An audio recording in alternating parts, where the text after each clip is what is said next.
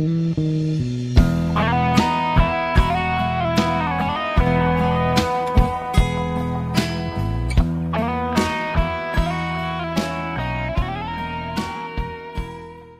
大家好，这里是有话不是说，我是大地，对我又更新了，很厉害吧？鼓掌鼓掌啊，给自己鼓鼓掌，不容易啊！我大家听我声音啊，是有一点点磁性，对吧？还有一点鼻音，对我是大病初愈，康复了，但没有完全康复，就嗓子还是有一点点不舒服。那么本期呢，将是我一个人的 solo，只有我自己，算一个小小的番外吧，因为我的。上一期我们的热门女嘉宾，她去看极光了，等她回来，我们要好久断更，所以我就先补录一期，我先插个空，对吧？虽然是一个铁梯的 solo，大家也不要嫌弃，接着听下去，行吗？刚好我现在的状态也非常符合本期的主题，那就是单身独居的拉拉生病怎么办？怎么自救？怎么不让自己昏倒在房间内无人问津，对吧？听起来就有点惨，关键词太多了，又是单身又是独居。其实吧还好，二零二三年是我的人生里边算是一个转折年。今年过去让我成熟了很多，一个人也看透了很多事情。后来就习惯了，感觉也没什么。不过我今年生病的次数啊是真的多。简直，今年一年生病的次数加起来是我前半生的总和了，都，真的，不知道是不是跟疫情有关啊？不确定也不好说。总之，我之前那个身体状态那叫一个健康，一年一年连感冒都没有，而且从小到大基本上没有发过烧，就没成年以后啊，每一年最不舒服的就是宿醉了，就是喝多了不舒服。结果呢，零三嗯零三年。二三年年初的时候，做了一次手术，后来又赶上几次流感，总体来说就是虚了，就人都虚掉了。虽然虚了呢，但是我今年这个运动呢是一点也没落下。我年初做完手术以后呢，出院在家静养，然后那时候一个是身体上比较虚，再一个是精神上也不太行，因为那时候被断崖分手，对吧？可以说是双重打击，但是那时候呢，我就积极自救，就是每天都会起来跑五公里，就无论我再难受，呃，再不想动，就是一点不想动，逼着自己就得出门，我就跑步。当时我那个跑步那个跑道啊，那个公园环境还挺好，因为我基本上都是上午跑，就是我早上睡到八九点钟起来就开始跑，然后人也比较少。首先避开了晨练的人群，对吧？然后也没什么人，逼着自己每天都得跑五公里。当时那个公园呢，呃，有湖啊，有树啊，有鸟啊什么的。我记得我每天就跑到一个折返点的时候，我就在那个公园的椅子上面坐一会儿，就真真正正的就脑子放空，了搁那儿坐着，就晒晒太阳，就跟那种八十岁的退休的老干部、老头似的，就搁那儿。没有年轻人在那个点儿在公园里那样坐着的，我真的就在那儿坐着晒太阳，看那个湖里那个鸭子在里边游泳，成群结队的，哎，一会儿游上来，一会儿游下去，然后抓鱼什么的，还有鸟儿飞过来飞过去的，就基本上五公里这个东西，我坚持了最少得有一个月，后来就已经习惯了。但是说实话啊，这个户外跑步啊，它跟就是室内健身房是完全不一样的。我在健身房，我基本上不跑步，我除除非就是热身的时候就跑个五分钟。我在健身房根本就不上跑步机的那种，因为我特别讨厌有氧。但是后来我刷那个小红书上面说，就是大自然的这个力量、这个能量是非常强的。当人处于低谷或者情绪不好的状态的时候，就是你多去接触一下大自然，让大自然给你的一些能量。都会是一些很正的能量反馈到你的身上，就是很补，你知道吗？会对你的情绪啊，就是有一个非常正面的一个调节的一个作用。首先是跑步嘛，运动啊会分泌多巴胺，对吧？会让人变得开心。其次是大自然的一些正能量会吸附到你的身上。我觉得这这两个都挺好的。所以说，如果是一个人处于低谷的时候，没什么事儿，或者你哪怕有事儿，你也可以挤点时间，就逼着自己去运动一下。嗯，反正对我来说，就是运动是非常有效的自救的方式。其实我当时跑步不是说想要自己身体尽快康复什么的，我是觉得我自己的精神状态不行，我是真的害怕，就是怕我自己不行了，怕我自己那个精神不行了，怕我自己就是掉坑里出不来。因为人有时候有那个执念很可怕。其实我当时也看过心理医生，但是到后来发现还是靠自己吧，就真的凭着一股坚强的毅力，每天跑步，然后后来就慢慢的就好转了。就是当你情绪啊转变以后，你会发现身边的一些东西也会随之变好，就好事儿也会随之而来。但是我是真的特别不喜欢有氧运动，就是夏天的时候。我也有健身房，也有办卡，但是我比较喜欢撸铁，我坚持撸铁还可以，但是有氧的话，我不喜欢跑步，我能坚持有氧运动就是游泳。我是属于有运动习惯的人，虽然我的身材管理不怎么样，但是呢，我只要一谈恋爱就没有办法坚持运动。我单身的时候就会特别的自律，就会也会把这个运动这个习惯给捡起来。然后又自律，吃的也干净，因为不谈恋爱嘛，你一个人吃东西就不讲究了，也不会有机会去吃那些乱七八糟的，就高高高热量的食物啊什么的，也不会想着每天去哪个餐厅打卡，对吧？你一个人就做这些事情，就感觉没什么乐趣了。就是这种事情呢，你单身在吃的方面是有利有弊啊，对吧？你你可以很好的管理自己的身材，虽然我管理的不怎么样，但是。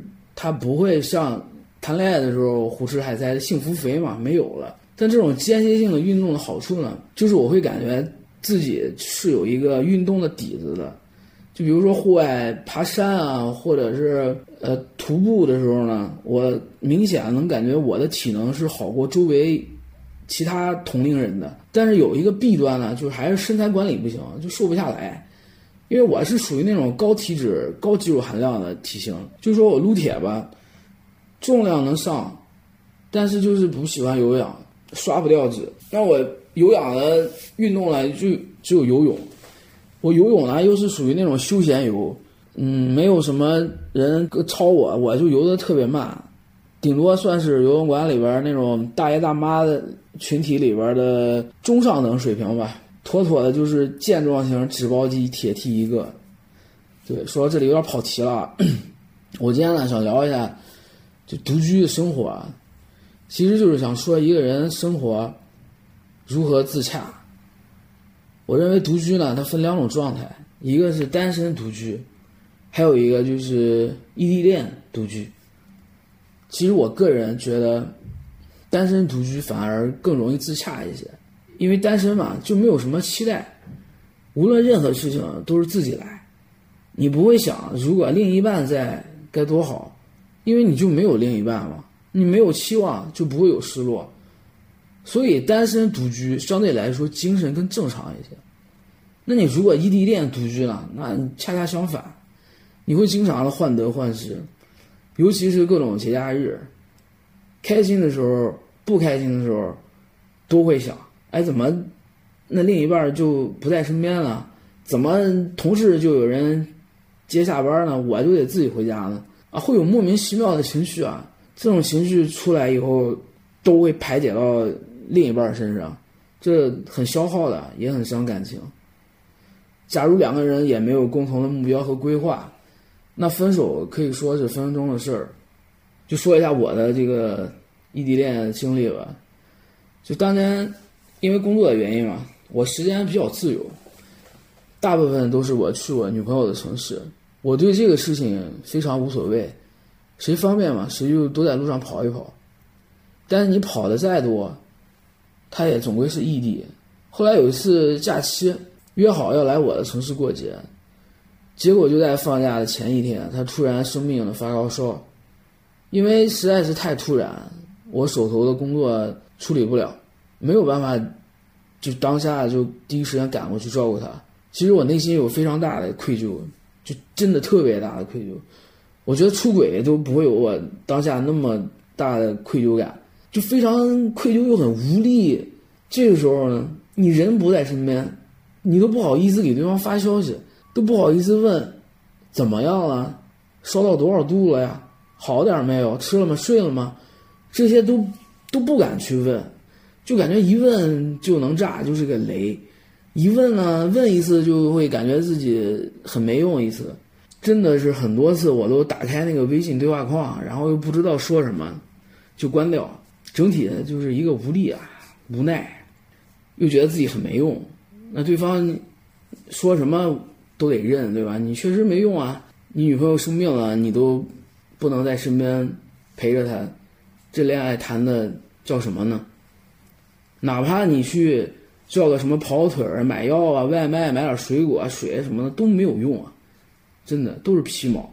人在生病的时候会把孤独感放大很多倍，会加倍的委屈，觉得全世界就剩下自己了。你病到连甩温度计的力气都没有，这个时候说什么爱情啊什么的都去他妈的吧，就会觉得我现在什么也不想要，就想有一个人在我身边帮我倒杯水就行。还会觉得自己很惨很失败，不知道前半生都过了个什么劲儿。怎么活到今天，身边连个倒水的人都没有？后来我们就因为这次事情分手了。这个事情可能就是，就压死骆驼的那根稻草吧。我也没有去挽回，因为我不知道挽回我能说什么。我能保证你下次生病我就在身边吗？我也不敢保证，对吧？所以就是说，成年人的分手都在预料之中。肯定也不是单纯的因为这么一件事情就分手，但是肯定是有很多异地恋的问题累积在其中，导致了这次分手。那么话说回来，无论单身独居还是异地恋独居，那你自己受伤生病应该怎么办呢？我先说一下我这次生病吧。我这人呢比较心大，那天晚上感觉不太舒服，有点头昏，我就觉得是没休息好，因为我。前两天下午老是喝茶，最近在练那什么茶道，然后就晚上睡不着，就觉得可能是没休息好。第二天醒了呢，就还是浑身没劲。我又想，哎呦，那肯定是我最近没怎么运动，这个身体机能退化了。然后我就立刻收拾东西去游泳，我去游泳去了。对我，而且我就特别努力，我直接游了个两千米，就行动力可以了。结果下午。就感觉到不对劲了，下午就开始头昏，然后又感觉忽冷忽热，这个时候呢，就开始警铃大作啊，心想这回百分百中招了，在这儿呢就开始有重点了，就是我们一个人生活的时候，要对自己的身体敏感一些，最好是能提前预判是不是哪里不对劲，然后我就开始拿出药箱，看看家里有什么药，打开冰箱看看家里有什么吃的。判断自己属于哪种病情，属于哪种类型。我当时感觉可能就是流感了。我比较怕发烧，我这个人特别害怕发烧，因为在疫情之前我几乎没有发过烧，就是体验了几次发烧以后，我真的是打心眼里边都有阴影了。然后我就马上就开始下单买药，因为那时候已经不舒服了，不想出门了，买药买电解质水。我怕我万一高烧啊、脱个水什么的，是吧？就是准备充分一点。当然，这个时候你储备的都只是药品、食物、水，这些都是最基本的。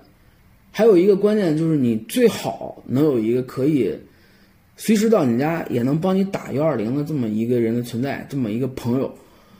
我是说，假如父母不在身边的话，这个人呢，他可以不用每次生病都到。但是在你觉得你自己要挂了的时候，就你觉得你不行了，完了，你最好有这么一个人存在，对吧？哪怕是你真挂了，他过来帮你清除一下你手机的相册什么的、聊天记录什么的，对吧？是不是也有这么一个人？当然，我的铁 T 朋友们还是很给力的，基本上是随叫随到，对，这么多年的酒也没有白喝。但是越是这样呢，我基本上。也不是基本上我感冒发烧这些是不会麻烦他们的，人情这个东西嘛，能少用就少用，能不用就不用。那么我的自救准备就是在我自己能动之前，先把药买齐，对吧？吃的准备好，就备好充足的水，那么基本上万事俱备，就差发烧了。其实这个时候我已经三十七度五了，但是我还是能能动，感觉有点不舒服，但是问题不大，还能在群里跟大家聊天，就一切感觉还好，还过得去。当然，整体的那个状态是随着时间的推移越来越不好的，就很难受。就到了晚上了，就已经已经烧到三十九度多了，就是人也迷迷糊糊的。但是这时候心态比较比较放松啊。就为什么心态是松弛的呢？因为我已知我就是一个单身独居铁 T 一个，就是这个世界上没有人知道我生病，也没有人会来关心我。所以我也没有什么期待。我在群里发一发，我发我三十七度五，连一个搭理我的也没有。但是我也没有不开心，为什么？因为那是群啊。说白了，那个群里的人都是一些陌生的网友，人家想回你就回你一句，不想回你也没关系的。所以我也没有期待，也不会有不开心。这就是单身独居的好处呗，就是没有期待啊，没有落差。但我这人就比较矫情，我发高烧的时候会有那个濒死感。就是我感觉我随时都要挂了，就遗言都会小很多，就很多前半生的回忆啊，都跟那个走马灯似的，咔咔的开始进入我的脑海。当然这时候也会觉得自己很惨很委屈嘛，因为生理上是很难受的。就人嘛，在生病的时候都会变得脆弱。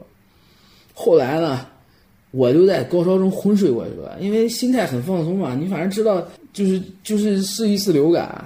我肯定是要烧的，你烧到多少度就随便吧，看命吧。我就真的就是烧了烧了，就是昏过去了，也应该昏睡过去了吧，也不知道，反正就是就那样了。经历过的人都懂。然后呢，就再醒来就是第二天早上了。第二天早上醒了好一些了，但是一开口就发现嗓子不行了啊！又是经历过的人都懂，对吧？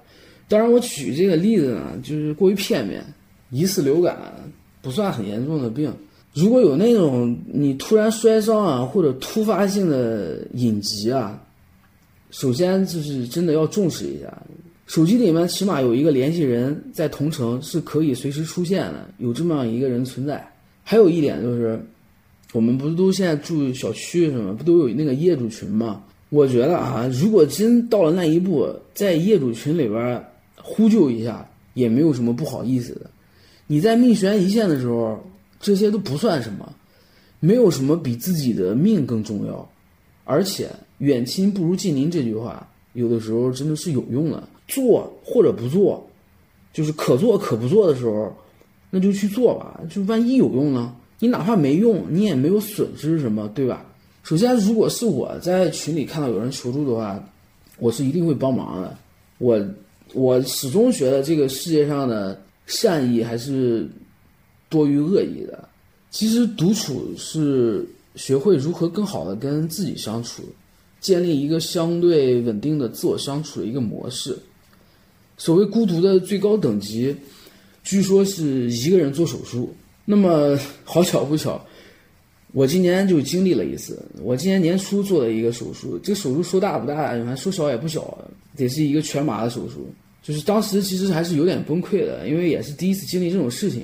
当时是我手术突然提前了，提前两个小时，然后我身边没有人，家人也不在，然后呢，我就被护士领着来到了手术室，一个人经历这个术前谈话，什么风险告知，就是那那个时候，其实人的那个思想压力是非常大的，然后又会觉得就就是会有那种。无助感吧，反正多少是我是有一点的，也会觉得自己很惨，因为你就是我当时是跟着护士，呃，走出病房，然后穿过，呃，大堂，来到手术室，因为那个大堂里面有很多，就是等待其他手术的家属，很多人，我穿那个病号服，穿过人群进到手术室，就整个这个过程，我到现在记得都。非常的清晰，因为就那个流程走下来，你这个人的内心啊，他这个是不一样的感受，那个感受去说实话是非常的不好。就是其实我当时就医生谈话的时候，就是呃那些话我已经不记得了，其实当时医生谈话嘛，谈完以后就说必须要是有一个呃家属签字的，你没有家属的话，这个手术肯定不行。他说是因为是全麻，我当时真是有点崩溃，因为你术前是要有二十四小时还是四十八小时是禁食禁水的，就是不能吃喝。然后我当时我觉得我的就是生理上已经很难受了，你说不吃东西还行，但是不喝水的话就是就真的很难受。然后。又感觉，如果当时没有家属签字的话，我这个手术肯定是还要再往后推。如果再往后推，那有可能是当天就做不了了，有可能就会排到第二天。那我又得忍十几个小时，是吧？就简直是太难受了。当下是非常崩溃啊！好在后来就是我朋友及时赶到了，就我的铁 T 朋友还真的非常给力，他简直是一路狂奔，然后到手术室，然后。帮我签了那个字，然后后来我家人才赶到。反正这个事情就是刚好赶巧了嘛，刚好一个人经历了这样一件事儿。后来呢，这件事带给我的好处、益处呢，我觉得我的情绪更加稳定了，然后也看透了一些事情。所以说有句话是说，凡事发生皆有利于我，它并不是没有道理。其实这种不好的事情，你当下看起来是不好的事情，早点发生反而更好，因为你不会再浪费更多的时间，你会在余生里边更清晰。自己想要什么？还有我现在就是目前的这个生活状态呢？我觉得独居呢，一个人是很养人的。这个养人怎么说呢？就是嗯，你的能量不会被汲取，你懂吗？你是不会轻易被消耗的，因为一个人独处的时候，很多能量是对内的，他没有外界来的干扰来消耗自己，而且你有更多的时间来思考，还有更多的时间来真的去培养一些。自己的兴趣爱好，你比如说看看书，是吧？刷个剧，喝个茶，主打一个修身养性。我最近就是开始喝茶，其实我之前也喝，但是没有今天喝的那么讲究。原来就是跟着长辈嘛，然后随便喝一喝，然后现在一个人就会倒腾一些茶具啊，就是那些流程性的东西，我觉得挺有意思。而且现在喝茶喝的多了，也能喝出来个七七八八吧。然后其次就是可以养养养小动物，对吧？我觉得有好多拉拉朋友们，大家都喜欢养猫啊什么。我是呃养不了这些猫猫狗狗的，因为我小的时候养过，就是我确实没有那个精力。然后我现在养了两只乌龟，今年养两只乌龟，还给他们买了龟缸啊什么的。摆弄那个龟缸就搞了好久，因为弄这个乌龟缸要造景。